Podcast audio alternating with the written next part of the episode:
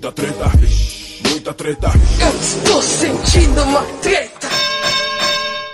Salve, salve, meus queridos ouvintes do Treta Podcast, o podcast do treta.com.br, o seu podcast sobre as tretas da vida moderna. Aqui quem tá falando é o Ivo Neumann e hoje a gente tá de volta para a temporada 2021 e eu tô extremamente bem acompanhado dela, Grécia Augusta. Hello, hello, hello. Gente, que saudade de vocês. Como vocês estão? Beleza, Grecinha. Parece que faz uma década que a gente não se fala, né? Sim, pelo menos uns 84 anos. Não, não aguentava mais. Tava com saudade. Precisava o quê? Me embelezar pra aparecer. Eu não É. tava mais ficar de pijama. Não bastou janeiro, a gente emendou fevereiro nessas férias, né? Mas tudo bem, 2021 tem uma certa licença poética aí. A gente ainda tá em 2020, parte 2, né? Você sabe disso. 2020 barra B. Isso. E além de Grécia Augusta, eu decidi aqui pra gente poder fazer um número ímpar nessa bancada. Eu trouxe ele finalmente da Mar, atravessando o Oceano Atlântico, nosso repórter internacional, correspondente, Charles Peixoto. Olá, pessoal! Jovens e mamães! Tava com saudade dessa entrada apo- apocalíptica de Charles Peixoto. Eu ia falar apoteótica, mas ela tá mais pra apocalíptica mesmo. e dessa vez em cores, né? E em movimento. É, é novidade, é isso aí. Você tá feliz de aparecer ao vivo na telinha da TV Treta? Rapaz, desde criança eu sonho por esse momento. Lindo. Eu sempre invejei muito os podcasts que eram gravados ao vivo, né? Porque você tem uma dinâmica aí, graças à famosa linguagem corporal, possibilita uma dinâmica muito mais é, intensa entre os participantes. E o vídeo chega no meio termo. De repente, a gente aqui em vídeo, a gente sabe quando um tá terminando de falar, quando o outro reagiu de uma forma, quer falar alguma coisa. Então, aproveitar esse gancho para dizer, você que tá ouvindo aí o podcast, né? Voltou, episódio novo, finalmente. Lembra que a gente tá gravando a parte em 2021, toda terça-feira às 20 horas na twitch.tv barra TV Treta. E esse link tá lá no treta.com.br, na descrição desse episódio também para você poder clicar. Beleza? Então toda terça-feira eu vou estar aqui com Grécia, Charles se puder comparecer também e convidados. A gente vai estar gravando aqui na TV Treta o podcast chamado Treta Podcast. É isso, tem que avisar que o Treta Talks morreu. Treta Talks acabou, quem ouviu ouviu, quem não ouviu não ouve mais. Porque a gente decidiu banir esse estrangeirismo, esse anglicanismo, por que não dizer quase esse protestantismo aí. Essa nossa homenagem ao TED Talks caiu e agora o Treta vai se jogar para as massas com uma nova nomenclatura que é Treta Podcast. Então, para você não muda nada, tá? O feed continua o mesmo, mas você vai ver aí que os episódios vão chegar com a nossa marca Tomadinha e esse novo nome não tem mais Talks, agora é Treta Podcast. Você tem alguma consideração a fazer sobre isso, Grécia? Mais do que correto. Certíssimo. Você troca um apartamento em Nova Iguaçu. Sim! Vamos lá, Charles, você acha que foi uma boa troca esse nome? Você acha que o Treta Talks é coisa do passado, a onda do momento é Treta Podcast? Pra vocês, ó, dá pra dar. Charles ele vai atuar também como DJ aqui na, na bancada do Adorei. podcast. ele vai ser o meu maestro Billy. Na caixa, DJ! Morreu! Morreu! Morreu! No chat, o Manrique, ele observou, né, que a gente tirou o anglicanismo, deixando apenas o anglicanismo, né? Porque mas podcast já é, já tá na boca da galera, já é uma palavra em português, para ser mais especificamente carioca, né? Já é da Globo. Tá tudo bem. Agora a Globo fala podcast, tá tudo certo. É podcast, porque é do Rio de Janeiro. Podcast. Isso. E não é podcast, eu tenho raiva de quem Não, fala podcast. Não, quem fala, Pelo amor de Deus. quem fala podcast, podcast. Facebook e YouTube, eu acho que essa pessoa não deveria conversar com a gente nem com o meu anjo. Instagram. Pinterest. Exatamente. Bom, galera, ó, pra gente entrar na nossa conversa, o último recadinho é que você que quer apoiar esse podcast com recém-batizado, né, o Treta Podcast, você pode entrar lá no picpay.me barra treta ou procura treta no seu aplicativo PicPay, se você já tiver instalado. E a partir de R$ 4,20 por mês, um valor mais que simbólico, você pode participar do nosso grupo secreto de bastidores no Facebook no WhatsApp. Também vai receber episódios extras quando a gente produzir e outros conteúdos exclusivos. Qualquer dúvida, entra no treta.com.br barra assine. Então pensa aí, 4h20, você dá uma força pra gente, participa do nosso grupo, fica sabendo de tudo primeiro e sem falar que a gente dá umas dicas aqui né, em off, que é sempre mais interessante aí pros assinantes. Então, 4h20, menos que uma Coca Zero, colabora lá, beleza? Quem não puder, quem não tiver com cartão de crédito, pode indicar esse podcast para um amigo. A gente está precisando retomar a audiência, né? Voltou com a temporada agora, então pega o link aí do Treta Podcast, eu ia falar Treta Talks. Pega o link aí desse episódio do Treta e manda para um amigo para ele conhecer nosso podcast. Então é isso. Segue a gente também no treta no Twitter e no Instagram. Agora, já que eu fiz esse jabá todo aqui do Treta, eu quero perguntar para vocês, meus dois queridos convidados aqui da bancada, na verdade, meus co-hosts, qual seria aí um jabá de vocês que vocês gostariam de fazer? Manda um salve aí para os nossos ouvintes, ressuscitando aquele quadro do nosso podcast.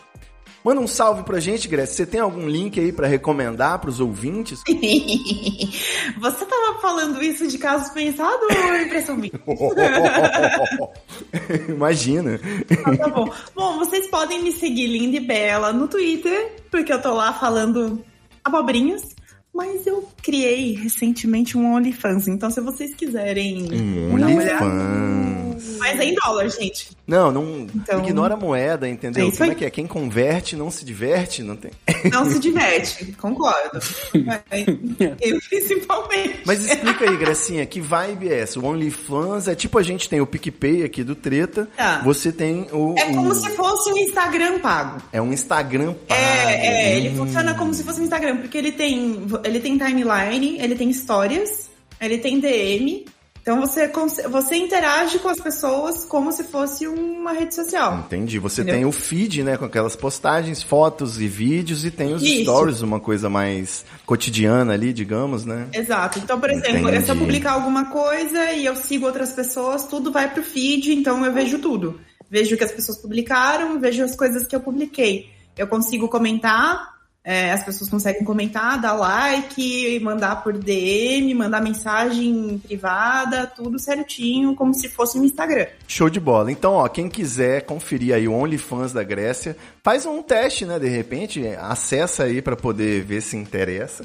Vai estar o link do OnlyFans da Grécia aqui na descrição desse episódio no treta.com.br. E você paga por mês? Como é que funciona? Paga por acesso? Assinatura mensal. Isso, é uma assinatura mensal. Você pode. Tem pessoas, né? Tem modelos lá, pessoas que fazem o conteúdo free. Então é como se fosse um- um- uma página normal, como se fosse um Instagram normal. E aí ela, a pessoa pode bloquear algumas imagens e você só consegue desbloquear mediante pagamento. Então, por exemplo, a pessoa coloca lá. é, tem várias fotos e tem uma foto de uma coisa mais explícita ou uma coisa mais, né, ousada assim, e ela coloca tipo 5 dólares e você só vê se desbloquear. Então, você, você paga uma mensalidade para ver o conteúdo de um usuário. Isso. Isso, exatamente. isso. Aí você vai Uau. pagar de cada um que você quiser seguir no OnlyFans. Porque assim, Isso. a ideia é de que você só vai seguir as pessoas que você realmente gosta, né? Você Gosta. tá pagando por isso. Então é somente pra fãs, né? Não sei se você exemplo, pegou aí a ideia do dono. Tem gente que a gente conhece, né, Ivo? A gente não vai falar agora o nome da pessoa, mas tem gente que cobra caro. É verdade. Porque sim, entendeu? E aí a pessoa paga porque gosta e tudo mais. Mas, por exemplo, a Anitta, que é cantora, fez. E ela cobra 4,99 dólares. Então, é um valor acessível, A talvez. Anitta tem um OnlyFans, agora eu, eu não creio que seja muito picante, né? Ela tem. Ah, você viu aquela imagem maravilhosa dela tatuando o cu? É, eu acredito que seja bem picante. Tava, tava no OnlyFans, ela tatuando o cu. 4,99 dólares, olha aí. então, Eu prefiro não ver. E vem cá. Não tem como não ver. Tem foto do resultado? ah, do resultado não, mas tem da cara da pessoa fazendo, achei maravilhoso. O tatuador tem um print, juro, tem um, ah, um print, circulou no Twitter, óbvio, né? A cara do tatuador fazendo assim, ó. tipo, um olhinho regalado desse tamanho. Horrível. Bom, então, Charles Peixoto, você ficou muito interessado aí, já vai assinando logo que você tira todas as suas dúvidas, ao custo de apenas R$ 4,99. Boa. E como é que é o link aqui? Calma, não atrapalha o episódio. Peraí, O eu link já tá, já tá. Eu vou- já vou mandar pra você. Já vou. Fica tranquilo aí. Como é que chama? É déficit de atenção, né? O nome dele. Bom, gente, é isso. O OnlyFans da Grécia, agora o Treta Podcast. E eu queria também fazer uma menção honrosa, porque durante as férias, muita gente duvidou. Principalmente eu mesmo, né?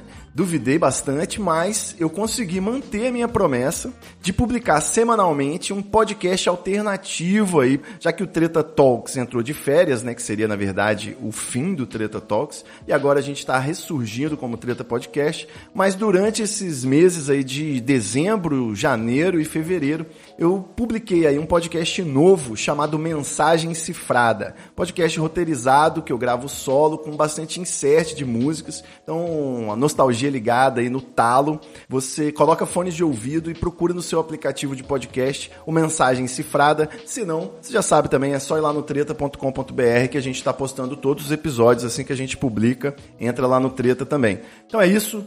Treta Podcast chegando em 2021. Nós vamos para a pauta agora. E o Mensagem Cifrada, nosso podcast aí alternativo. Eu vou publicar agora, acho que quinzenal ou mensal, mas ele vai continuar também para alegria de quem gostou do formato novo.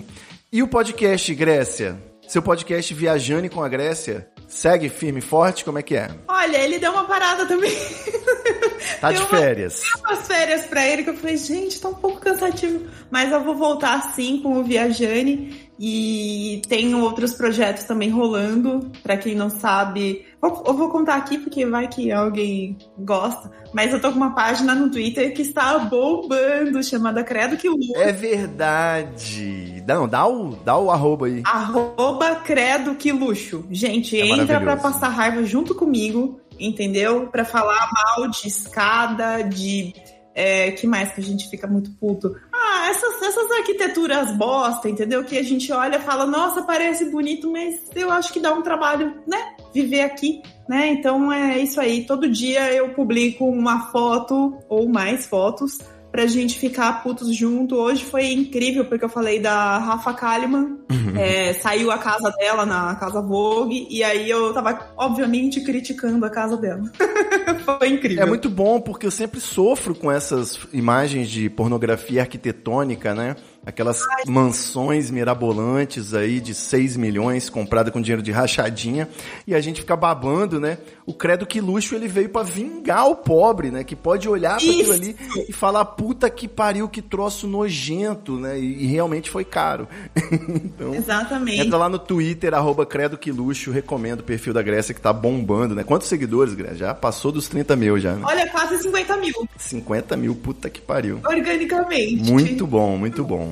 bom, galera, então, como eu falei pra vocês, o Treta Podcast agora, ele vai. A gente precisa seguir uma linha editorial. Eu tava percebendo que a gente tava num esquema de variedades, muito variedades, né? Então eu acho que a gente pode tentar falar aqui, procurar falar no nosso podcast sobre as grandes tretas, né? As maiores polêmicas da semana, do momento aí, do mês. E a gente, nessas últimas semanas, a gente tem vivido aí, na verdade, nas profundezas dos infernos, né? Com esses recordes de mortes causados por- pela pandemia e pela incompetência das autoridades, a gente não tem a menor perspectiva de sair desse abismo. Inclusive, isso foi um ponto muito forte para que a gente demorasse tanto nas férias, né? Tava faltando motivação para gravar o, o microfone aqui e voltar a trocar ideia, porque era só notícia ruim, só dor, tristeza e desespero.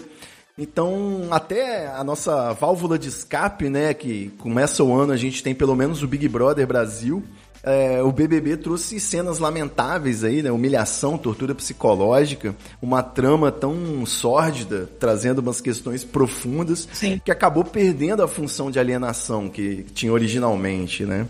Então a gente tem gente que tá indo dar uma espiadinha no noticiário para desopilar do Big Brother. Só que ontem, Porra, que chegamos, caralho, velho. Ontem, no meio desses recordes de mortes, né, de contaminação e a gente sem saber para onde ir, esse caos, essa tristeza, parece cocaína, mas é só tristeza. Caiu uma bomba na internet. Só que foi uma bomba de amor. A liberdade cantou, justiça poética foi feita. Lula livre e elegível. O faquinha é nosso, mas decidiu monocraticamente pela incompetência da vara do Moro, tornando o Lula elegível em 2022 e causando um frisson na internet, né? Pelo menos na minha bolha. O WhatsApp e o Twitter explodiram ontem e acho que a galera tava precisando de uma notícia boa há muito tempo, né? Então, por isso, a festa. E, particularmente, eu já adianto aqui que tem que comemorar mesmo, né? Tem que mostrar que essa notícia reacendeu a esperança nacional, né?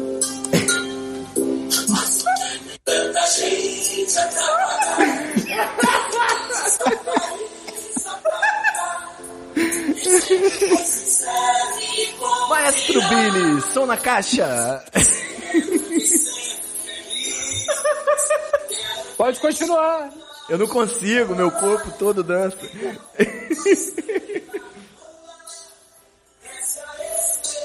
Ah, bem. Amei.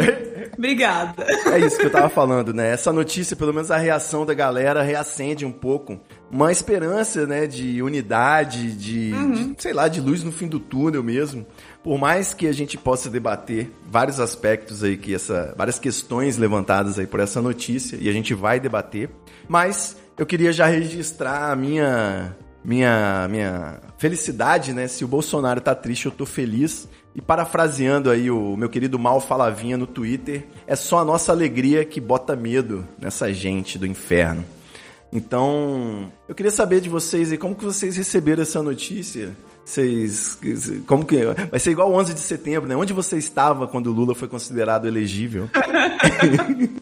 Eu tenho vários amigos que, inclusive, estavam, tipo, tirando uma sonequinha, assim, acordaram e falaram, caralho, velho, o que aconteceu? O que, que rolou?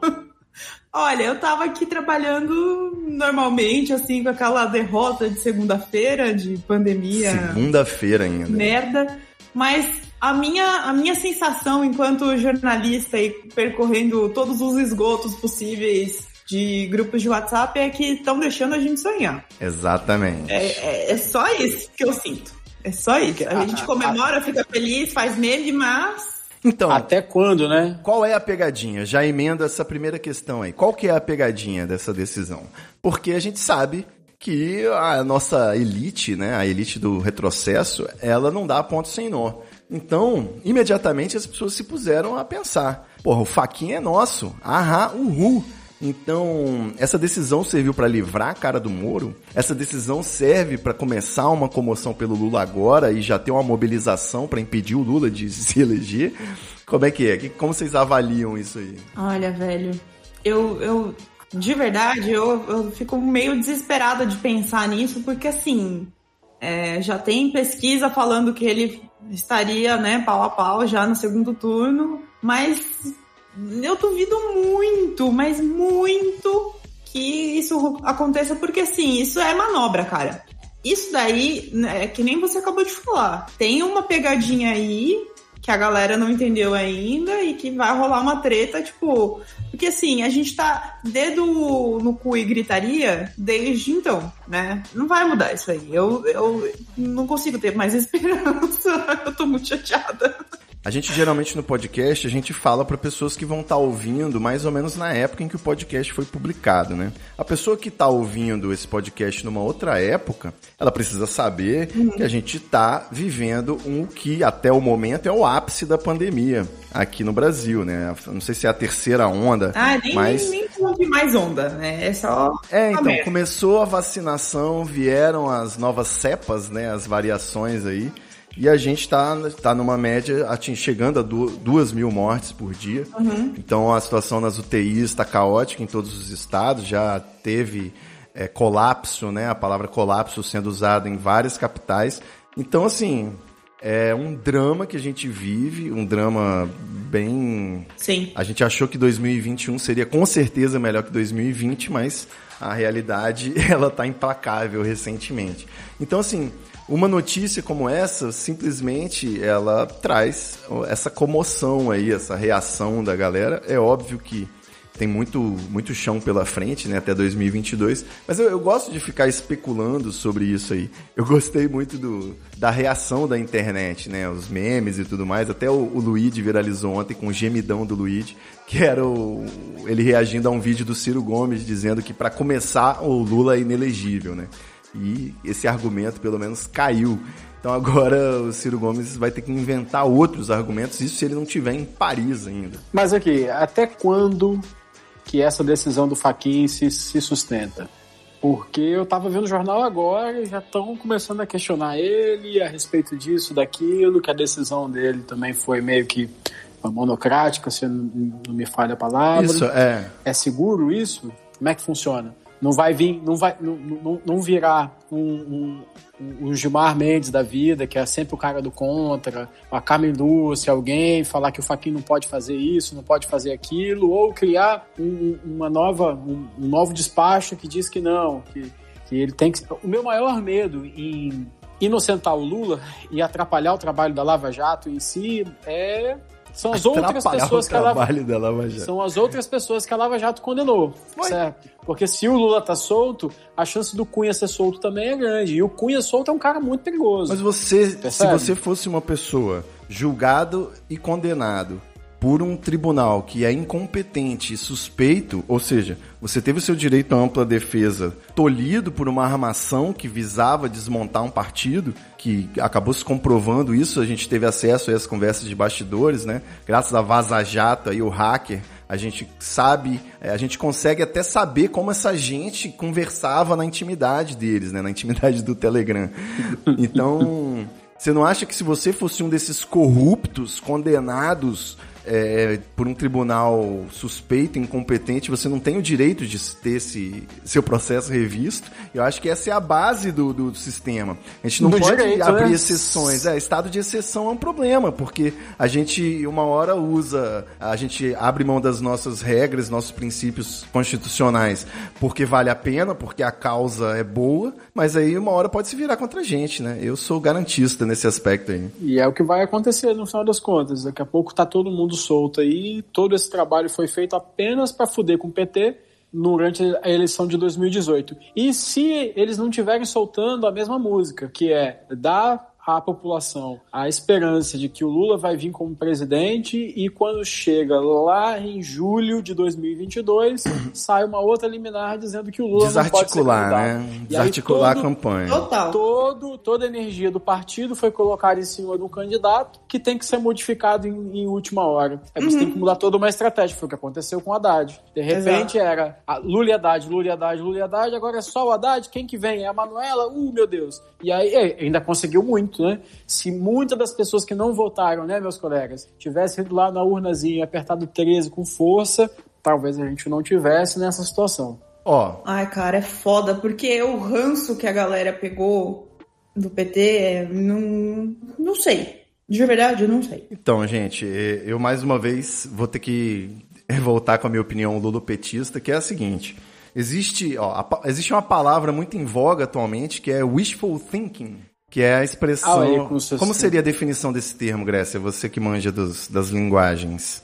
Wishful thinking é um. É quando você acredita em algo que na verdade você apenas deseja, tá ligado? Você é, confunde. É o pensamento é. positivo do tipo. Isso. É. Então existe um wishful thinking muito grande de que vai existir um candidato da esquerda que não é do PT, que ele é limpo, ele é higienizado, ele é bonito, plástico, aparece bem no vídeo, tem carisma, vai fazer memes. Aí muita gente já pensa num bolos, muita gente já é, pensa... falar que você tá descrevendo bolos, né? É, eu também. Não, Bonito, carismático, é, é uma faz meme, é esquerda limpo. higienizada, tá ligado? É uma esquerda que ela é mais ligada a essas questões culturais, identitárias, a pronome neutro e a muitas cores e, e- e linguagem moderna, do que a classe trabalhadora propriamente dita. Então, para muita gente, essa é a cara da esquerda que vai vencer uma eleição aí com Bolsonaro. Só que, na minha opinião, as pessoas esquecem, primeiro, que na realidade, assim, das massas, se você fizer análises fora da sua bolha do Twitter, né, existe ainda uma grande força no PT eleitoral, né? Tanto que, assim, muita gente que votou no Bolsonaro, votou no Bolsonaro porque não pôde votar no Lula, entendeu? Essa é a realidade do Brasil. É uma coisa muito além de direita e esquerda, é uma coisa mais personalista, né? É qual candidato você acha que representa melhor as mudanças que você quer ver. Então a galera que é de Lula decidiu ir de Bolsonaro, porque não tinha Lula.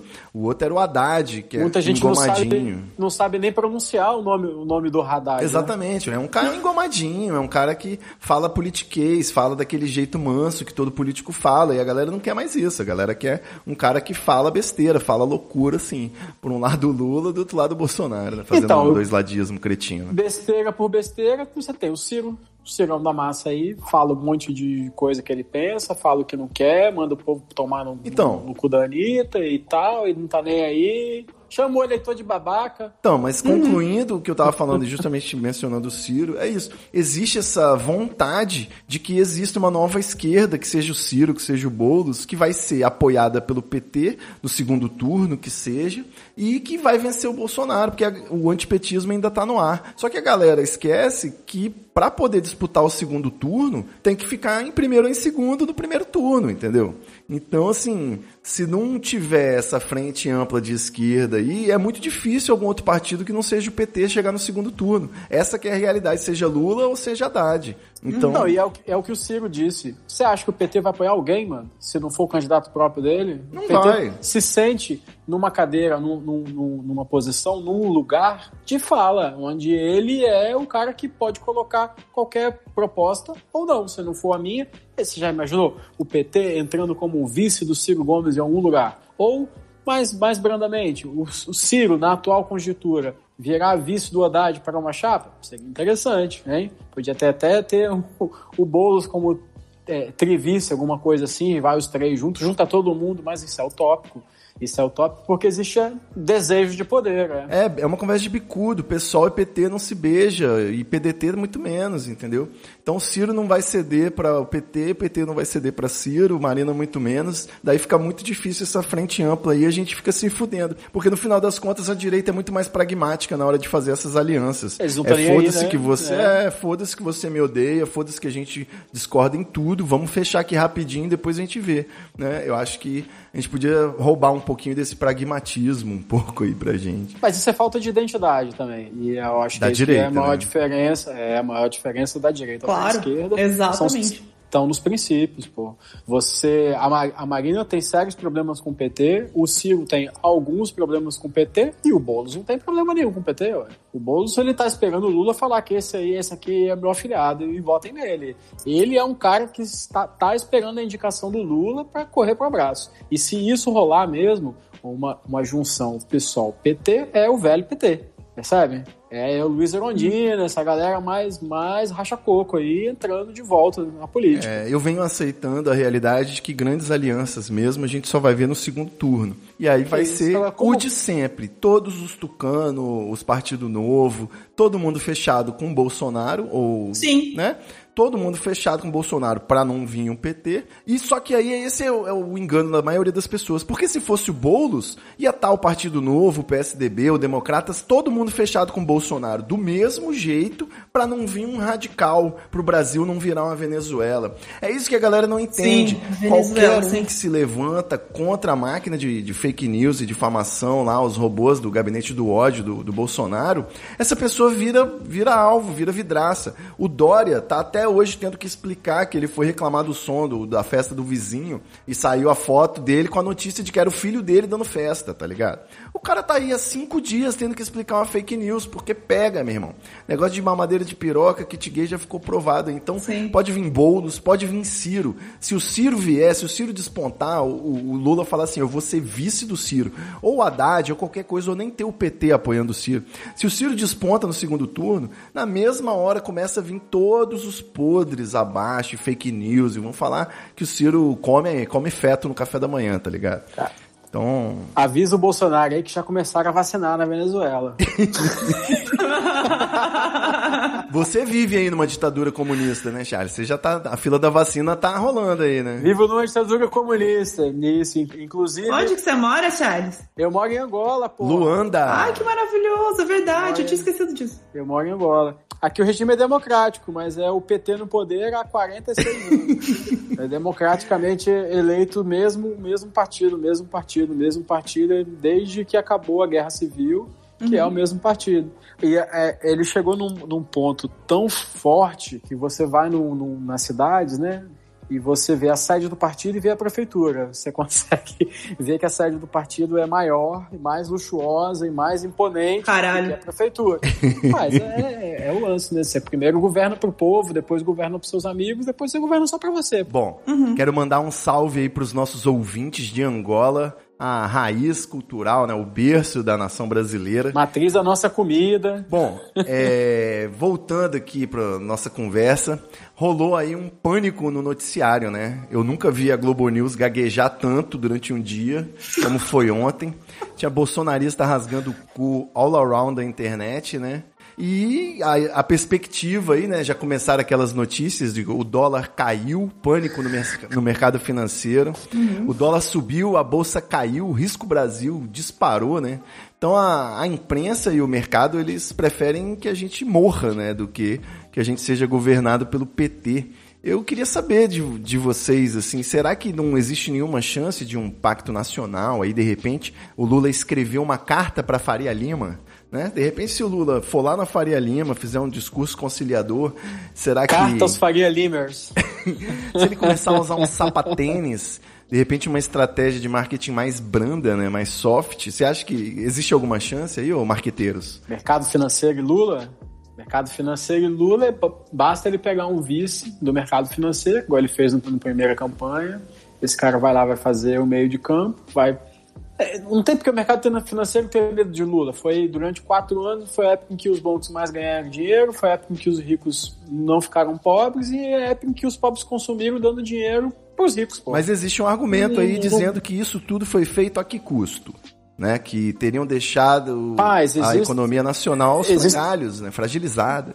existe E um agora tá argumento como? de que, de que Caralho. Não, ex- existe o argumento de que isso não foi o Lula, foi o boom dos commodities, existe o argumento Sim. de que foi um populismo, existem vários argumentos. Quero que os argumentos se fodam. A prática é quem viveu, quem viveu esse, esse- essa fase sabe que começou a comprar carne, sabe que começou a botar presunto e queijo na geladeira, sabe que começou a comprar a geladeira, trocou a televisão, essas pessoas impulsionaram a economia, a coisa girou, a coisa andou, a coisa cresceu, as pessoas foram para a escola, o filho da Comprou empregada carro, começou, viajou. Uhum. filho da empregada começou a fazer curso de inglês, além de fazer faculdade. Eu me formei, eu consegui fazer as coisas. Eu não sei vocês, mas é, é, é- é muito fácil que um, um- jovem de 20 anos, de 18 anos, não tenha essa consciência. Agora, você pega um marmanjo de 40, de 50, que viveu esse crescimento, que viveu de quase 8, 10 anos de, de, de um bom fluxo né, de renda, reclamar, mano, só se ele era milionário e deixou de ganhar 6 milhões para só ganhar 2, coitado. Ó, você falou que, que foda-se o argumento, mas eu dá até pra responder, eu gosto até de responder. É, é muito difícil estabelecer causalidade entre fatos, né? O que, que causou uma coisa ou outra aí. Tem gente, por exemplo, que fala que a prova de que a privatização é uma coisa boa é o fato de que depois que privatizou as teles, né, as empresas de telecomunicações, a, a, essas empresas começaram a vender celular, internet, coisa que até então o, o, Estado, né, o governo, não teve competência de promover, de prover. Então, assim, a pessoa não faz a soma de que existe um aspecto né, da, da época que permitiu essa inovação tecnológica e tal. Mas é, o boom das commodities, eu já vi também é, esse argumento, e eu penso sempre o seguinte, né? Em outras épocas do Brasil, a gente viveu também outros boom de commodity e não teve o crescimento que a gente teve nessa época. Digamos, por ter um, uma porrinha só a mais de preocupação com o, os movimentos sociais, né? E as camadas mais frágeis. Enfim, populismo também é outra coisa que é muito abrangente, né, para você querer taxar uma coisa ou outra de populismo. O que, é populismo, né? O Lula foi um populista, o Vargas foi um populista. Enfim, eu acho que é um pensamento muito é, elitista falar em populismo quando é, esse populismo, na verdade, traz como consequências avanços sociais. Né? Pode não ser importante para quem está aí no topo da pirâmide social, mas é importante para quem está na base. Pois é. Exatamente. Pois é. Só, re, só, reclama disso quem tá no, quem tá. quem é elite. Exatamente. E essa galera não perde tanto assim, sacou? Porque o dinheiro é o mesmo. Ele só precisa é, ser redistribuído. É, é, agora, o camarada reclamar porque ganhava um milhão de dólares por ano e agora ele ganha 500 mil e ele não consegue viver, mano. E o cara que não, que não, não, não tem 10 reais por dia para viver, como é que esse cara faz? Como é que esse cara Sabe? É, é muito complicado. Não, auxílio. Estão debatendo auxílio emergencial já estamos em março, mano. É, Precisa então. passar um pouquinho de necessidade na vida dele para ele aprender a dividir. Mas eu falo por mim também. Meu pai é, meu pai é super conservador, é argentino, e ele super reclama do, dos Kirchners lá, que fala que é populista, não sei o quê, mas andou. Aí saiu, ficou uma merda. E aí, crise para sempre também na Argentina. Ou seja. Ô, ô Grécia, me fala uma coisa sobre a Argentina. Eu vi um tweet. Me fala. Eu vi um tweet aí ontem hum. que tava falando justamente isso, né? A gente está sendo humilhado pelos hermanos. No ano passado eles legalizaram o aborto, descriminalizaram a maconha e Sim. atualmente eles já estão com uma vacinação em andamento, né? Uhum. Ou seja, tá difícil para falar mal da Argentina no momento, né? Cara, e é muito louco, né? Porque eles reelegeram agora um. Reelegeram não. Eles elegeram um presidente de esquerda Certo. Que na verdade é do mesmo partido lá da Cristina e tudo mais, do que já era antes dos Kirchners. E o filho desse, desse presidente, ele é drag queen. Pode crer. É, então, assim, tipo, eu queria muito morar agora na Argentina, sério. Ele, inclusive, mandou uma carta, né? Não sei se mandou uma carta pelos Correios, talvez sim. Hum. Mas pode ter sido um e-mail também pro Lula, parabenizando ele por poder vir aí foi, monstrão foi, mandou mesmo. em 2022. Mandou. Mas é isso, assim, né? Queria estar lá, pelo menos. Aí eles reclamam. A galera gosta muito de reclamar, mas é, é, o, o, presidente foi eleito, acho que com 70, 70% de, de todos os votos, sabe? Então foi, tipo, bastante gente, já não aguentava mais. Pois é, mano, não faz sentido o tal do pobre de direita, não faz sentido o pessoal da classe média para baixo não votar num, num, camarada de esquerda. Não faz é. sentido. Então, não faz. É, é um tiro no pé. Não, e aí, tipo, por exemplo, agora que a gente, né, né, voltando agora pro Brasil, a gente tá com comida, tá na puta que pariu, porque qualquer coisa que você vai no supermercado tá, tipo, você compra duas sacolinhas é 100 reais, pra chutar pra baixo ainda. Gasolina, esquece gás não tem como, tipo, usar. Você tem que inventar outros métodos de comer comida, comer comida crua, porque se você ficar usando gás, você vai se fuder. Vamos fazer carpaccio. Caralho. Quanto tempo o salário mínimo não aumenta? Então, velho, aí o negócio aumenta, aumenta, aumenta, o salário mínimo 15 reais de aumento vai tomar no seu cu, entendeu? Não, não, faz sentido. Não faz sentido. Eu tinha. Quando eu comecei a perceber processo político, assim, né? Perceber quais eram o nome dos prefeitos que ganhavam aqui e tal, eu, comecei, eu pensava assim que a, a base da alternância de poder era isso, né? Era o fato de que é muito mais fácil você reclamar você bater no governo do que você defender o governo, né? Só que aí, mais tarde, eu vinha perceber que existe o famoso aparelhamento, né? Você coloca todo mundo ali no, em posições de cargos de confiança para só falar bem de você o tempo todo, para te defender. Você faz esse esquema semelhante com a mídia, né? Também, seu, seus patrocinadores, a galera que te apoia. Então, monta uma rede, né? E acaba sendo mais fácil. Quando veio a reeleição, a galera acabou votando sempre para não mexer em time que tá ganhando, né? Mesmo que o time não esteja ganhando muito.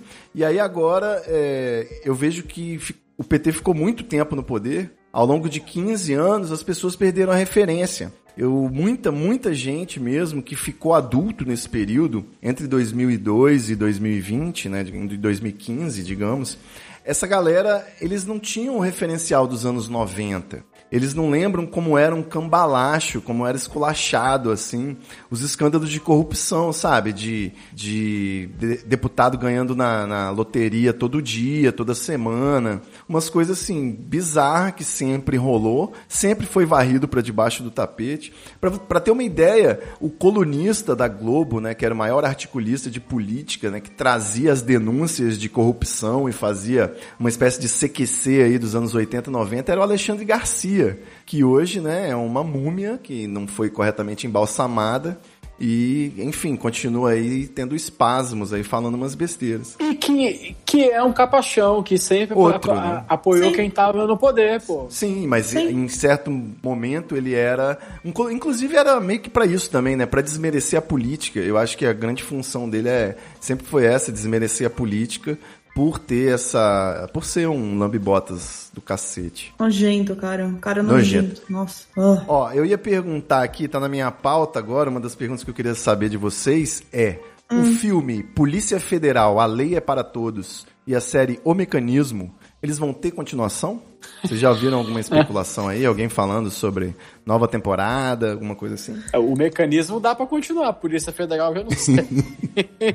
é, House of Cards versão BR não, não tem como, entendeu? Porque todo dia é uma temporada nova. Casa do Baralho? Exatamente, não dá. A gente não consegue acompanhar. Cara, eu não consigo acompanhar. Não dá, entendeu? Você fica uma hora sem ver o noticiário, se, se fudeu. Perdeu tudo, né? É a FOMO elevada no nível psicodélico. Você imagina... Não, sabe um negócio que me preocupa? Que quando eu tava na escola, eu pensava assim, caralho, quanto de história a gente tem que estudar? É. Né? A gente tinha, na minha escola, pelo menos, a gente tinha duas aulas de história na semana. Uma aula de história era história do Brasil e outra era história do mundo. História do mundo, breves. Tinha tudo, qualquer coisa. E história do Brasil desde que fomos descobertos aqui, aquela coisa toda, uma montagem que a gente já sabe. Aí eu fico pensando, até ali onde eu estudava, que faz pelo menos uns 15 anos, era muita coisa. Você imagina para um adolescente que vai ser adolescente daqui uns 10 anos uhum. e que vai ver toda essa marmotagem que a gente tá vivendo agora, tendo que ser resumida. Eu, não, eu tenho dó de quem vai ensinar, eu tenho dó de quem vai estudar, eu tenho dó. Apenas. Eu tava lendo aqui, eles tinham rumores de que o, o Netflix ia renovar com o mecanismo para julho de 2020. E será que o. Aconteceu. Ah, bacana. Será que o Padilha tinha planos de se redimir ou ele agora.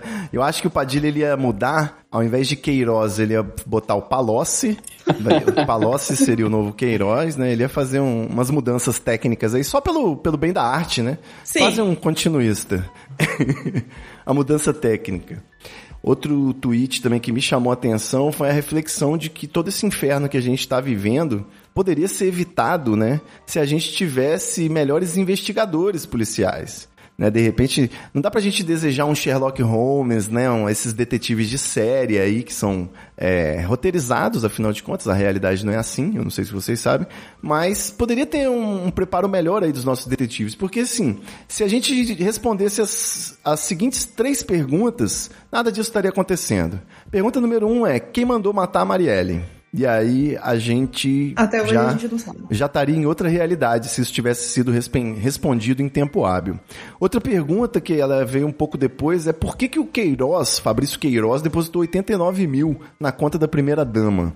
Eu acho Foi que empréstimo. isso é um indício de corrupção relevante de um presidente, né? Precisa ser investigado de forma séria, já que já existe um escândalo de rachadinhas aí nessas operações aí, envolvendo esse rapaz, o Queiroz. Aliás, o Palocci. E o terceiro e última pergunta que poderia ser respondida é por que, que não saiu sangue na facada do Adélio, né? Isso tudo me deixa muito pensativo. Será que a nossa polícia não é capaz de, de, de fazer um, um, exame clínico, né? Como é que detecta a impressão digital do, do Eduardo Bolsonaro ali, do Carluxo naquela faca? Eu não sei. Vocês têm alguma resposta para essas perguntas? Rapaz, é, é, são bons temas, né? Vamos começar pela faca aqui. é, a... Vocês acreditam que há possibilidade da facada de ser uma fakeada? Óbvio! Então, Óbvio. existe um argumento de que para essa facada ser fake, ah. a gente precisa desacreditar toda a diretoria do hospital que atendeu o Bolsonaro, uhum. tem laudo e tudo mais. Mole, uhum. isso é mole. É mole, né? Eu também acho mole. Posso. Seria assim, bastante gente respeitável da classe médica e administrador do hospital e tal, que estaria envolvido acobertando se fosse uma armação. Tranquilo. Beleza. Tem as pessoas que vão além dizem. Até porque tem muito médico receitando cloroquina, então dá para ver que nem todos eles são respeitáveis. Não, a maioria não é, né? A maioria é elitista. A gente tá com esse problema aí. Outro argumento diz que isso desacreditaria a investigação da Polícia Federal, que é uma das entidades mais respeitáveis e, e vistas como independentes do Brasil, apesar de que hoje também a gente sabe que ela foi completamente aparelhada pelo bolsonarismo, né? Digamos assim. Mas a, a Polícia Federal era independente na época do PT, agora é, por outro lado, a gente pensa que se um, um, FBI pode estar por trás de uma série de conspirações ao longo da história norte-americana, por que não a Polícia Federal aqui, né? Nós temos essa capacidade aí de também estar envolvido em escândalos e conspirações, né? Eu acredito no potencial dos nossos federais, dos nossos tiras. e, por fim, teria que desacreditar todo o processo jurídico, né? Porque já foi decidido, julgado, né, descoberto aí revelado que o Adélio agiu sozinho. Ele era um doente mental que aparentemente tinha capacidade de fazer aula de tiro e programar todo esse ataque Isso. sozinho, né? E ainda arrumou um advogado, e aí quando ele arrumou um advogado, todo mundo falou ao mesmo tempo em uníssono, follow the money, né? Por quem que tá pagando esse advogado? E aí foi revelado que o advogado Ninguém tá pagando ele, não. Ele tá fazendo aquilo ali em troca de visibilidade para aparecer no noticiário. Pro Exatamente. É, mas não foi isso que ele disse no princípio, né? Tem uma é, contradição no, no aí. princípio ele, é, tem, óbvio que tem contradição, mas o advogado ele tem licença poética para cair em contradição. porque ele faz isso como quem pisca o olho, tá ligado? Como pra identificar as pálpebras. É. é o Youssef, é o Youssef, o advogado dele. Ele falou que não é, tinha sido um idoso misterioso, não era um papo assim? De um idoso misterioso que tinha. Foi, no começo foi. Religioso. Ele foi mudando pegou um jato né? particular, pá, pegou um jato particular, saiu de São Paulo, foi pra Juiz de Fora, né? Foi pra Juiz de Fora. Quem pagou esse custo aí para começar? Exatamente. Tem o papo de que ele tem evidência de que ele esteve no stand de tiro da família Bolsonaro. E aí a gente pode avaliar assim: ou estavam dando um treinamento para esse rapaz fazer um atentado fake, ou ele estava ali para incriminar e, e, via alegar que, na verdade, ele foi plantado, né? Porque estava tentando matar o Bolsonaro há muito tempo. É muita coincidência. Ah, ele tá andando com aquela faca ali o Brasil todo, né? tá na cinturinha dele aqui, assim, ó. Aqui, ó. ele tá andando com aquela faca há muito tempo. Agora, é, e por que que ele não fez aquele movimento de pulso, né? A gente dá aquela torcida assim, eu deixo... simplesmente eu vou, Fala, eu, eu vou falar um negócio pra vocês que eu, quando eu tô assistindo o filme com meu, meu companheiro aqui, eu sempre falo pra ele que eu tenho raiva. E aí vocês vão ah. entender. Eu tenho raiva de vilão burro. O que, que é um vilão burro? É o Bolsonaro! Um vilão... o vilão burro, ele vai fazer o seguinte ele vai catar a pessoa que ele tem que matar, lá, o personagem principal, e ao invés de matar, ele vai falar assim: você merece morrer, nananana, não sei o que, ha, ha, ha, ha, ha. E aí, a pessoa consegue, sei lá, dar um chute, sair correndo, consegue abrir a porta. Vilão burro. Cara, cataram uma pessoa que é um vilão burro, entendeu? Tipo, ele, ele, é, é ele foi desenhado para este momento. Ou seja, esse negócio de ele estar tá antes, não sei o que, tiro, de treinamento, é, gente, isso é tudo plantado, pelo amor de Deus. Aqui ninguém não nasceu ontem. Sabe? Porra. Bom, meus amigos, eu vou falar uma coisa pra vocês. Eu tava evitando aí abrir esse podcast porque eu sabia que mais cedo ou mais tarde ia vir ele, o sarau de indignação, vocês conhecem, e acabou rolando Foi um saudável sarau de indignação aqui com vocês dois. É sempre um prazer vê-los na telinha. Colírio para os meus olhos, Grécia Augusta, Charles Peixoto. Agora, será que a gente tem direito a fazer um epílogo aqui de alienação? Vocês estão acompanhando o Big Brother Brasil? Ai. Como é que é? Rapaz, eu assisto o comercial, né? Acompanho pelo comercial da Globo. É igual novela, não precisa ver. Você tá vendo pelo Twitter também? Eu não, vejo, você não usa Eu vejo Twitter, pelo né? Twitter e vejo o meu companheiro falando que ele assiste. Eu durmo cedo, então ele assiste por mim, depois ele me comenta. Todos os meus grupos estão falando sobre isso, então... E Sei. Assim, na semana passada, se a gente estivesse gravando esse, esse podcast na semana passada, como eu tinha planejado, a gente estaria falando sobre o tema da levantado aí pela saída da Lumena, né? Sim. Que foi a desqualificação aí da, entre aspas, militância, né? Então, ela saiu aí, teve a jornada interrompida, né? E começou a tentar ressignificar a sua imagem pública, né? Uhum. Porque, afinal de contas, ela não tem aí o respaldo da carreira e, do, e assessoria da Carol Conká, Exato. né? Sequer de um Nego Di, né? Que também chutou o balde, chamou o Boninho de bicha velha, os caralho. Mas é, eu queria dos seus 20 centavos de prosa, Grécia. A gente já teve um episódio aqui no Treta sobre é, descansa militante, né? Que é uma frase que também eu odeio, mas. Sim. É, em que ponto essa, essa artimanha aí do Boninho, que criada para desqualificar os debates identitários aí, serviu de reflexão positivamente, né? O que, que você acha aí que a Lumena, qual o legado da Lumena pra gente? Olha, acho que a primeira coisa é falar algo que, se você não prestou atenção, vamos prestar agora. Todas essas pessoas que foram colocadas nesse Big Brother, elas foram colocadas lá de propósito, todo mundo sabia como elas eram principalmente o Boninho. É, não tem como achar que a Carol com K não seria vilã. Eu tava lendo uma lista Exato. de curiosidades sobre ela. Ela só toma água com pH alcalino, sabe? Com pH 10, não sei o quê. Não tem como uma pessoa dessa ter o mínimo de traquejo social pra coexistir com outras. Não, assim, é, ela tem um histórico muito ruim, inclusive tem uma das pessoas que eu sigo no Twitter já trabalhou pra ela, assim, conheceu pessoalmente, falou que ela realmente é um lixo de pessoa, tipo, escrotaça. então, assim, é, tudo lá é planejado, sabe? Então, colocar duas pessoas que, pra mim, né, no caso ali, são duas mulheres negras que até então teriam algo muito bom pra acrescentar e só fizeram merda pra deixar a galera conservadora falar coisas do tipo que racismo reverso existe, sabe? Isso me fudeu profundamente. Então, tipo, foi uma das coisas que eu até falei, cara, eu realmente não consigo assistir isso aí porque me dá ódio, né? Mas é o que você falou. A Carol com K, eu até assisti o, o, o dia que a Carol com K saiu da, Ana- da foi pra Ana Maria pra ser entrevistada, porque eu queria saber como é que ela tinha sido preparada pra fazer a, a entrevista. É curiosidade profissional, né? Porque você trabalha nessa área. Curiosidade profissional mesmo. Então, assim, já deu pra perceber como é que a Ana, a Ana Maria tava preparada pra fazer as perguntas, porque a Ana Maria, ela é uma boa entrevistadora quando ela quer. Ela não faz isso com todo mundo. Quando a pessoa precisa, ela dá a devida atenção. Ela fez perguntas bem cretinas e a Carol Conká se saiu muito bem. Bem Tá, ensaboada. Tudo ensaiado, porra. Aquilo é tudo Claro. ensaiado. Ela, com certeza, vocês sabem, ela tinha as perguntas da Ana Maria Braga antes de entrar no palco. Claro que tinha, óbvio, óbvio que tinha. Então, assim, é, foi muito bem ensaiado. Agora, por exemplo, a Lumena, ela não tem esse background, entendeu? Como eu li ontem, um background por trás, né? Fazendo a redundância.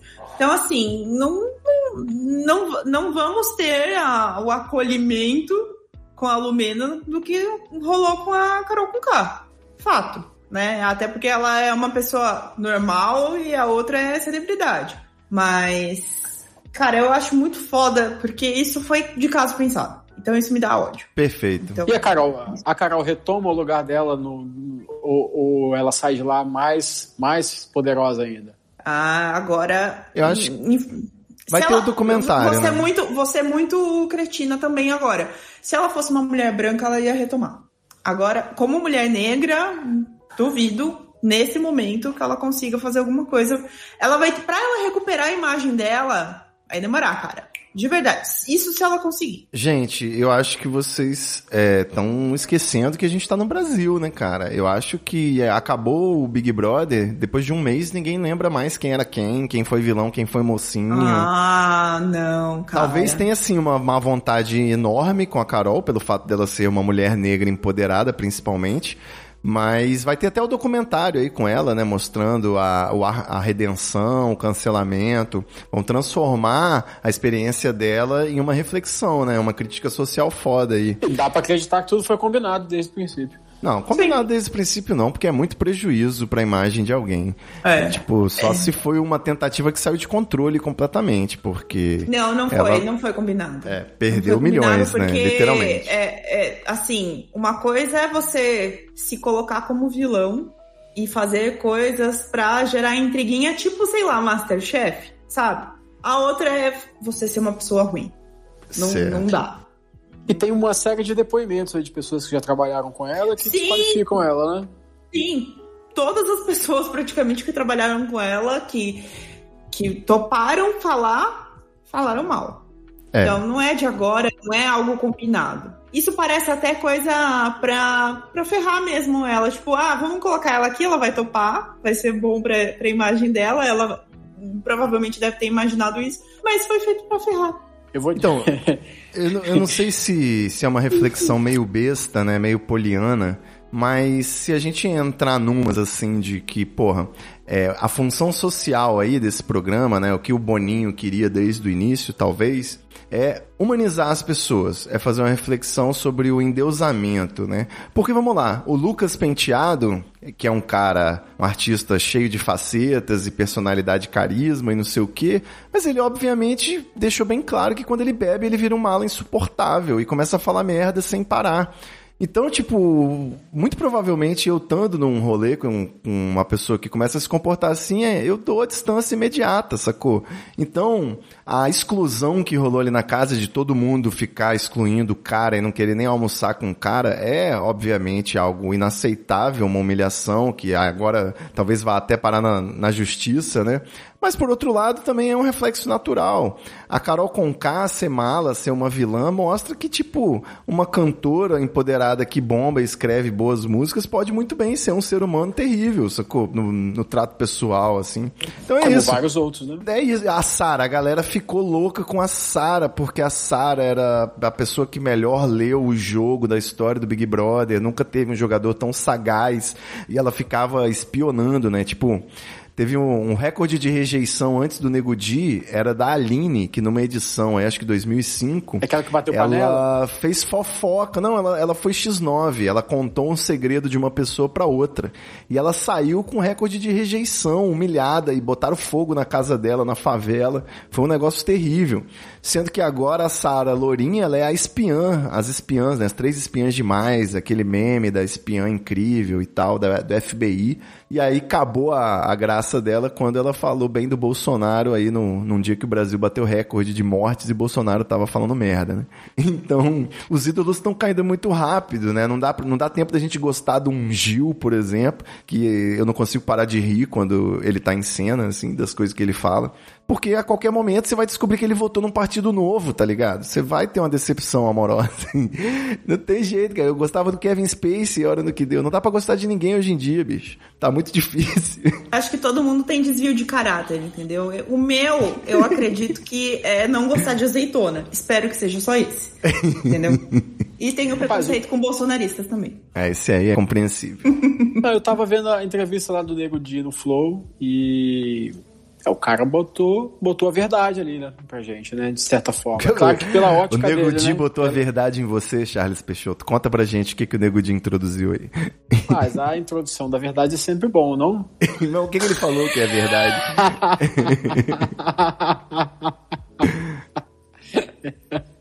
Eu já me perdi aqui, você me perdoa. eu senti a verdade entrando aqui, deu até um arrepio. Ó. Boa. Não, não, enfim, não, eu lembro. Eu lembro, lembro Fala. É, ele disse que não só a Carol é uma pessoa é, escrota, né? Acho que é o termo que ele usou, mas o Projota também. E eu tive uma experiência aqui em Luanda com o Emicida que se Ô, louco. mostrou também uma, uma figura bem diferente do que a janela mágica mostra pra gente, Que certo? isso, mano. Você vai falar mal do MC daqui no treta, mano. Vai ser problemático isso. Conta, Rapaz, então, conta pra gente. O, arti- o trabalho dele é fantástico, eu admiro. Agora, a pessoa dele me, me fez. É, é que me fez lembrar, né? A, a pessoa da Carol Conká me fez lembrar a pessoa do Emicida. Entendi. Um camarada arrogan- arrogante e. Mas aí todo artista tem Enfim. direito, né? Eu acho que Tem mesmo. chegou a ser essa conclusão, não? Eu não concordo. Você viu o documentário da Anitta? Ainda. Par- parte da ideia dela ser bem sucedida vem dela ser escrota com os funcionários, tá ligado? Porra, isso é muito. É isso. é muito palha. É o diabo veste Prada. Que Isso é bosta pensar assim. desnecessário, É, então, exatamente. Que bosta pensar assim. Isso é desnecessário, pô. Agora, eu não tô nem falando de, do- de como você trata alguém que você não precisa, né? Que é, é um, é, um, é, um, é um assunto à parte. Eu tô falando como você trata o teu fã, mano. Como você trata as pessoas que estão ali. É a que pessoa que te ver. leva. Sim. Esse- Sim. O caso aqui foi bem simples. Ele foi contratado, foi pago para fazer uma festa em que os meus amigos estavam na produção e a festa não deu ninguém. Era uma festa para ser durante três dias na praia, um circo montado fantástico, um mega palco. Só que por algum motivo da organização foi um fiasco. Miou. Coronavírus, talvez. Não, isso já, isso já faz algum tempo. Tem que olhar aí na agenda dele, MC em Luanda. E ele não cantou, mano. Ele recebeu, ele veio, ele tava aqui, ele foi no hotel, ele ficou com a galera. E ele não, não, não simplesmente não tocou. Não quis cantar porque não tinha gente suficiente para ouvir ele. Eu acho isso um Nossa. absurdo vindo, vindo de um artista, não? Se o cara tá aqui. É, o artista mano, o cara já tem que mandar aquele, né? Não importa o quórum, eu vou cantar pra quem tá aqui. cara Ah, já gente, foi- se tiver duas pessoas, foda-se. O cara atravessou o Atlântico num país difícil de entrar, recebeu, ficou no hotel, veio até o evento, porque eu vi ele lá no camarim, e na hora dele entrar, não quis entrar porque não, não, não- curtiu alguma coisa, acho que não tinha as toalhas na cor que ele gostaria, o cajuzinho tava sem caroço, enfim. Nossa, não- não- mano, não, não sei, vai ao palco, canta meia dúzia de músicas, obrigado galera, um abraço, sacou? Eu, eu não sei. Eu não sei. E a cara que ele fazia era uma cara de quem realmente não estava curtindo nada aquela situação, percebe? Pode crer. Não, eu, eu entendo assim, por exemplo, não sei desse caso em específico, mas às vezes a pessoa está numa semana ruim, num dia ruim, ok. Agora, quando a gente vê isso se repetir várias vezes e se vir de várias fontes de várias pessoas, não. não- por que, que você quer ostentar uma, uma pose de pessoa badass que trata mal todo mundo? Não faz sentido. Não faz.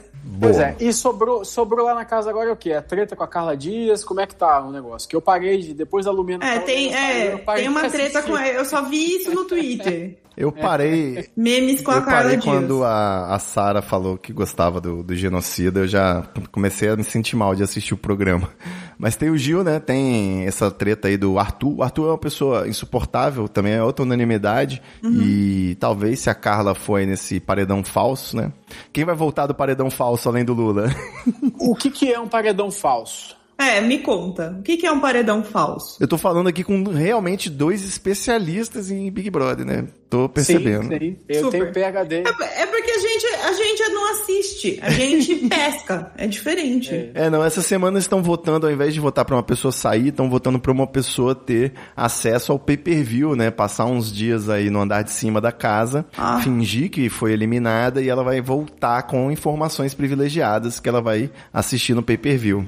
Ou e seja, só o público é que sabe disso. só o público Nossa, sabe disso até sacanagem. ela ser revelada, né? Semana que vem ela, a pessoa vai voltar pra casa e aí vai Sim. ter mais uma cena icônica da pessoa voltando pra casa. Ah. Só que a tendência é ser sem graça, porque os protagonistas não foram pra esse paredão, né? Então Certo. ou vai dar o João Luiz ou a Carla Dias, Entendi. um dos dois aí. Certo. E quando é que sai esse resultado da eliminação? Eliminação é na terça-feira, que por acaso é hoje.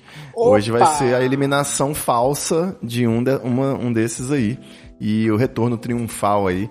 Na, quando esse podcast for ao ar, possivelmente já vai ter voltado a pessoa pra casa. Então Mas gente- aí, quando anunciarem, a pessoa vai achar que ela tá indo embora, certo? Isso. Aí ela vai fazer as malinhas, já tá com a mala Vai, vai pronta, né? chorar, Aquele- vai dar tchau vai pra todo mundo. vai dar tchau pra todo mundo e Vai dar a mão pro Papo. Boninho do lado de Entendi. fora e o Boninho leva ela pro Todo- quartinho. Tá, todo esse movimento é espontâneo, a pessoa ir embora, chorar e tal. né? Isso, ela vai acreditando que tá indo embora, só que ela Tá, vai pro entendi. quartinho pra voltar. É muito bom aqui explicar Big Brother pra vocês. vocês deviam assistir Rede Globo. Big Brother for Dummies. Boa. Depois, ó, no episódio que vem, a gente debate algum tema sério importante e eu explico pra vocês o que é o quarto branco, beleza? Tá bom.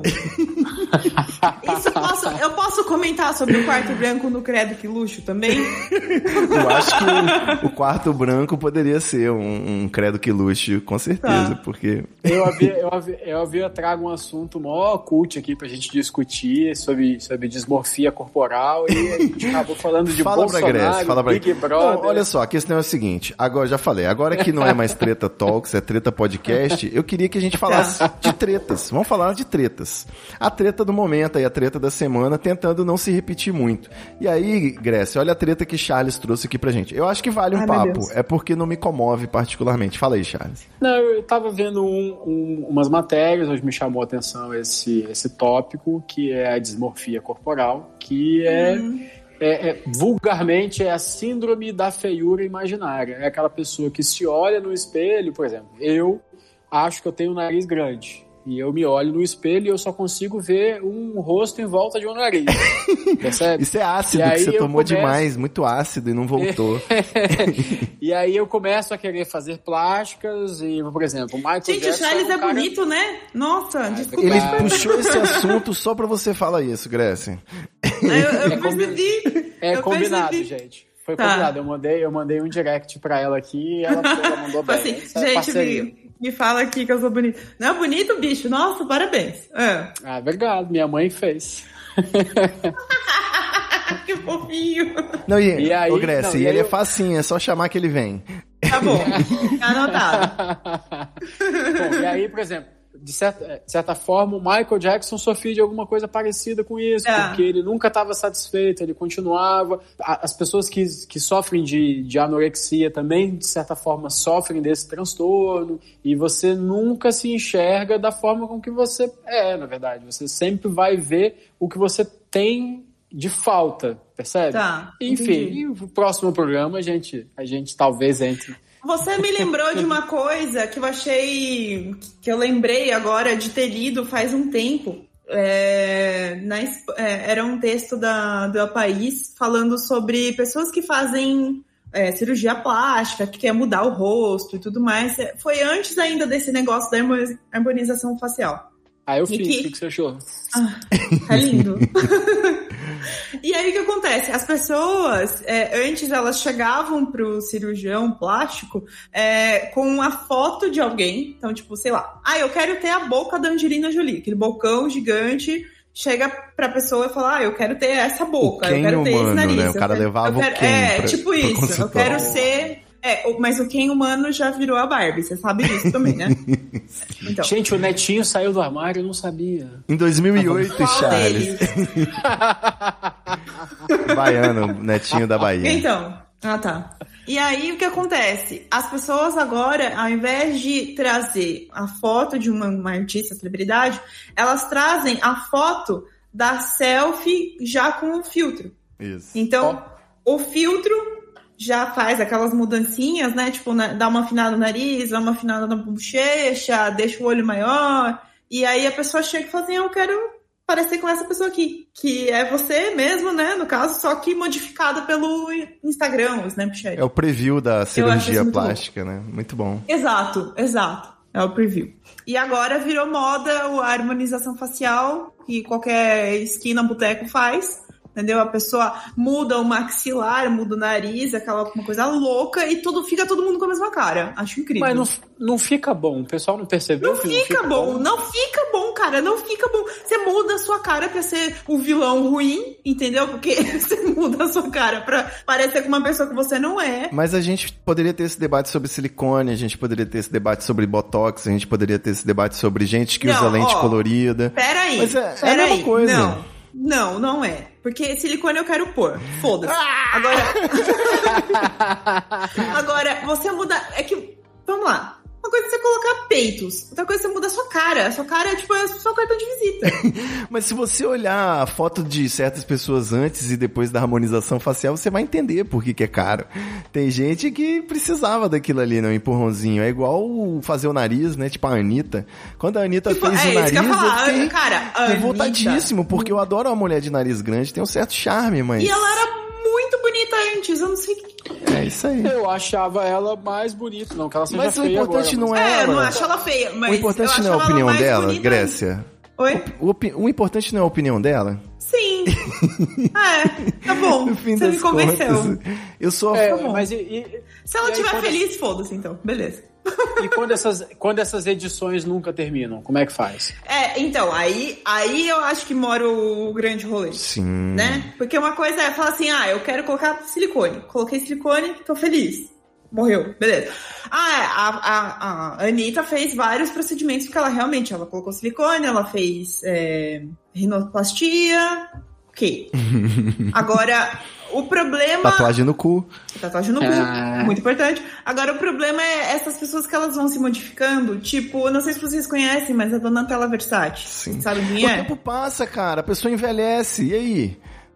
Então, é, é tipo. Dá, dá uma olhada aí, Charles. Quem é Donatella Versace? Pessoas Ele que tá estão olhando, ouvindo né? agora, procurem quem é Donatella Versace. Eu, já, eu Gente, tenho essa felicidade de É, saber é quem é. bizarro. É Tem bizarro. um antes e depois dela? Tem. É designer de moda italiana? Isso, ela é irmã do Gianni, Giannini, Gianni, Giannini Versace, na verdade é a da marca de moda famosíssima de, de- da Itália. E ela é, é- o, o irmão dela foi assassinado, tanto é que tem até um, uma, uma série na Netflix falando sobre o assassinato de, de Donatella, Donatella Versace, é a irmã, é, tá certo. É, e aí o que acontece? Ela ficou cuidando da marca, cuidando da, da Maison Versace e ela foi mudando de aparência Mas ela- conforme o- o- Ela já foi anos- bonitona, pô. Então, mas hoje ela parece um ser estranho de desenho, entendeu? Ela fez harmonização, ela fez desarmonização facial. Tô Então. percebendo aqui. Só que ela é uma pessoa, ela já tem, eu não sei quantos anos ela tem, acho que ela tem, já passou dos 60, passou dos 70, eu acho. Caralho, E ela é continua um fazendo procedimento estético. Então, eu acho bizarro. É isso. E assim, é, por mais que eu queira, por um lado, não ser careta e ser a favor de todo e qualquer tipo de body modifications, né? É quando eu conheci o Rafa Gnomo, um brother que tinha um, aquele é, acessório indígena no lábio grandão, tá ligado? Ele, Aham. tinha um, ele tinha um CD no lábio, alargador gigantesco, Largador e ele, gigantesco. e ele falou que ele vivia em depressão até botar esse negócio, porque ele se achava horrível. E quando ele botou esse negócio, ele se sentiu lindo pela primeira vez na vida, sacou? Aí fez tatuagem na cara e mais um monte de body modification. E é isso, eu quero achar que todo mundo é livre pra ser quem realmente quer ser, mas Sim. a gente sabe que muito disso vem de, um, de um- uma escravização, né? Esse padrão que é imposto, a, a busca por beleza, principalmente para as mulheres, contra o É, envelhecimento, isso que eu né? ia falar. A gente sofre pressão estética muito. Isso, pressão estética. Mais, é, muito mais pesada, digamos assim. Não que os homens não sofram, óbvio, todo mundo sofre, mas as mulheres sofrem muito mais e, e são expostas a isso desde muito cedo. Então, é, na escolinha mesmo, você precisa estar arrumado. Tipo, cada vez mais vejo crianças, menininhas pequenininhas, tipo, nenenzinhas de 3, 4 anos com a unha pintada, sabe? E assim, é, a gente é, é muito estímulo pra, pra pouco começa- tempo de isso- desenvolver. É. Isso começa em casa com a família, não? Claro, claro. Começa em casa. Porque o que acontece? A gente vê a nossa mãe é, sofrendo para poder deixar o cabelo alisado, sofrendo para fazer depilação, sofrendo. Mas a gente entende que isso é o certo. Por exemplo, é, até então, é, fazer um. é, ter um date com alguém, né? Tipo, sei lá, um heteronormativo, a mulher que vai sair com o cara, a mulher fica desesperada porque vai sair com o cara, porque ela precisa estar com uma lingerie boa, decente, Um limpinha, dia, né? combinante, Vai que combinandinho. rola, né? É, exatamente. tem que estar depilada, tem que estar com as unhas pintadas, unha da mão, unha do pé, entendeu? Tem que ter feito sobrancelha, buço, ter maquiagem, o cabelo tem que estar arrumado. A roupa tem que estar tá show também, tem que ter uma bolsa, um sapato. Então, cara, é muita Tem que coisa. estar cheirosa, Tem que estar cheirosa, perfume caro, óbvio. sorrindo, sorrindo. Uhum. Com dente bonito, né? Feito um procedimento também. Então, assim, tipo, é muita coisa, é muito rolê pra Mas o, você tentar se o encaixar. que eu mais gosto mesmo dessa galera que faz procedimento, cirurgia, vai esticando, né? Vai envelhecendo, vai botando botox, vai esticando, é que todos eles ficam com cara de leão. Não sei se você já reparou. Fica com aquela eu testa o aí gigante, que fica com cara de leão, mano. Sim, sim, Leão. É verdade. Ah, o e tem uma coisa muito importante que eu aprendi sobre Botox. E pra quem aqui estiver assistindo, né, que quiser colocar Botox, inclusive, né, se você quiser ser feliz, beleza. Mas eu aprendi um negócio muito show com uma dentista, que é o seguinte, as pessoas falam de, ah, eu vou colocar Botox aqui no pé de galinha, ou coloca aqui pra não ficar com aquela, né, o cachorrinho, enfim. Mas o que acontece? Quando você coloca ah, ah, aquela coisa chamada não sei o que, butolínica, que eu esqueci o nome, que é o- Toxina botulínica. To- toxina, obrigado. É, Ela vai dar uma empedrada na sua, na, na sua pele pra lá deixar na- esticadinho. O que que acontece? Você não pode colocar num lugar só, porque o resto da sua cara, no caso, né, se você for colocar no seu rosto, vai começar a forçar demais e vai ficar mais flácido do que Pra compensar, né? ficaria o seu corpo para compensar. Então, é uma musculatura que travou, o seu corpo entende que travou e aquilo ele vai fazer mais força para poder mexer. Aí você vai você vai, vai fudendo o seu rosto se você fizer em só em lugares específicos. Então, para ficar bom, e quem normalmente faz, e que eu conheço que faz, faz a cada o tempo de acabar, então, tipo, a cada seis meses, oito meses, e faz no rosto inteiro. Pra não ficar. para, né? Mas não para, exatamente. Uma vez que você começa a fazer, se não volta e vai voltar com todas as ruguinhas, expressões e tudo mais. Agora, não sei. Eu, eu particularmente, eu sou uma pessoa que faz muito gesto, eu gosto muito de, de me expressar, fazer cara, boca e tudo mais. E, e se eu me travasse, eu ia ficar, tipo, sei lá, um robô, É, cara. Igual, igual a Maria Braga, que agora entrevistou a com Caio, você não, não ria, a boca, só mexia o beijo aqui desse bicho. É, bem pouquinho. É, acabou quando eu acho, mas. Eu fiquei até assustado. Eu fiquei até assustado. Falei, gente, aconteceu alguma coisa com a Ana Maria Braga? E faz tempo que eu não a vejo. Então, Sim.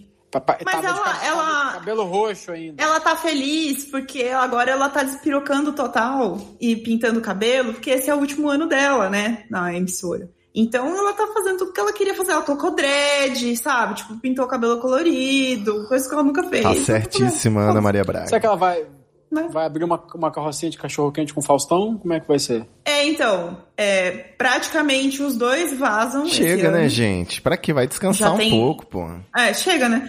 Aí já tem rumores de que querem trazer a Rita Lobo pro lugar dela, mas a Rita Lobo A não tem Xuxa. carisma, a Xuxa. cara. A Rita, eu amo as receitas da Rita Lobo, juro. Eu tenho livros dela aqui em casa, eu faço tudo dar certo. Ela explica muito bem, ela é super didática, mas ela não tem. Ah, a Ana Maria. A Fátima imaginou Bernardes não já tá no lugar da Ana Maria Braga, pô? É só estender Mais o ou horário. menos, né? Porque eu encontro com Fátima Bernardes ela não aparece. Ela chama, uma cozi... ela chama uma cozinheira e pronto. O programa dela tem agora dicas de culinária. É encontro, é pra valorizar quando você encontra ela no programa, pô, por isso. Agora, Boninho, eu sei que você tá me ouvindo. Chama a Xuxa pra fazer receita. Vai bombar. Boninho, né? nossa, Tem nada ver, mas tudo bem. Achei que a Xuxa ia pro Big Brother, Big Brother VIP. Não, o Boninho vai colocar a mulher dele, que a mulher dele é a, a famosíssima, faz tudo que é Ana Furtado. Ela é mulher do Boni? Às Achei que era vezes o- o, amor leva a gente a lugares que a gente nem esperava. Então. Deixa eu finalizar o episódio pra não esquecer de gravar. Pera aí. Por favor. Sei lá. Então é isso aí, meus queridos. A gente falou aqui da. Deixou o papo fluir um pouquinho. Falamos de Lula, falamos de Big Brother e falamos de dismorfia, não é isso? Como é que é? É.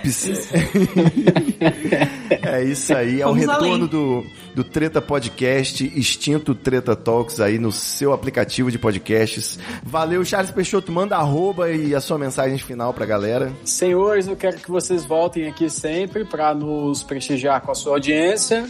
Eu sou arroba Charles Peixoto, aqui no Twitch também, descobri agora, no Facebook, no Instagram, no Twitter. E obrigado, voltem sempre. É um Valeu. prazer estar com você também, Ivo Nemo. É um prazer estar aqui com a Grécia e, tá bom. e, e luz e câmera.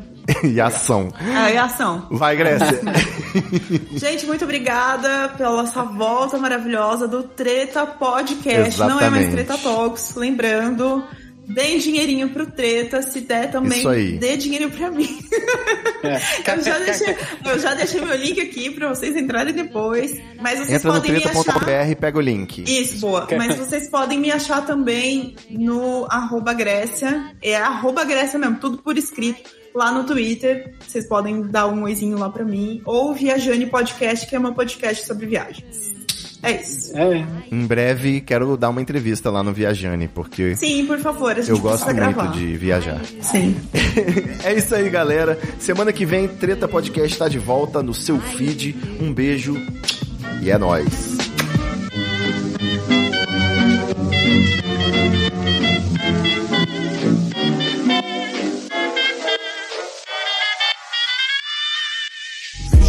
Muita treta muita treta. Eu estou sentindo uma treta.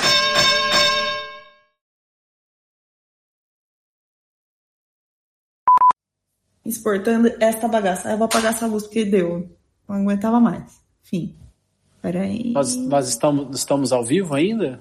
Estamos ah, ao então vivo. Quero tirar essa camisa Quero tirar essa Tira a calça jeans, bota um fio dental.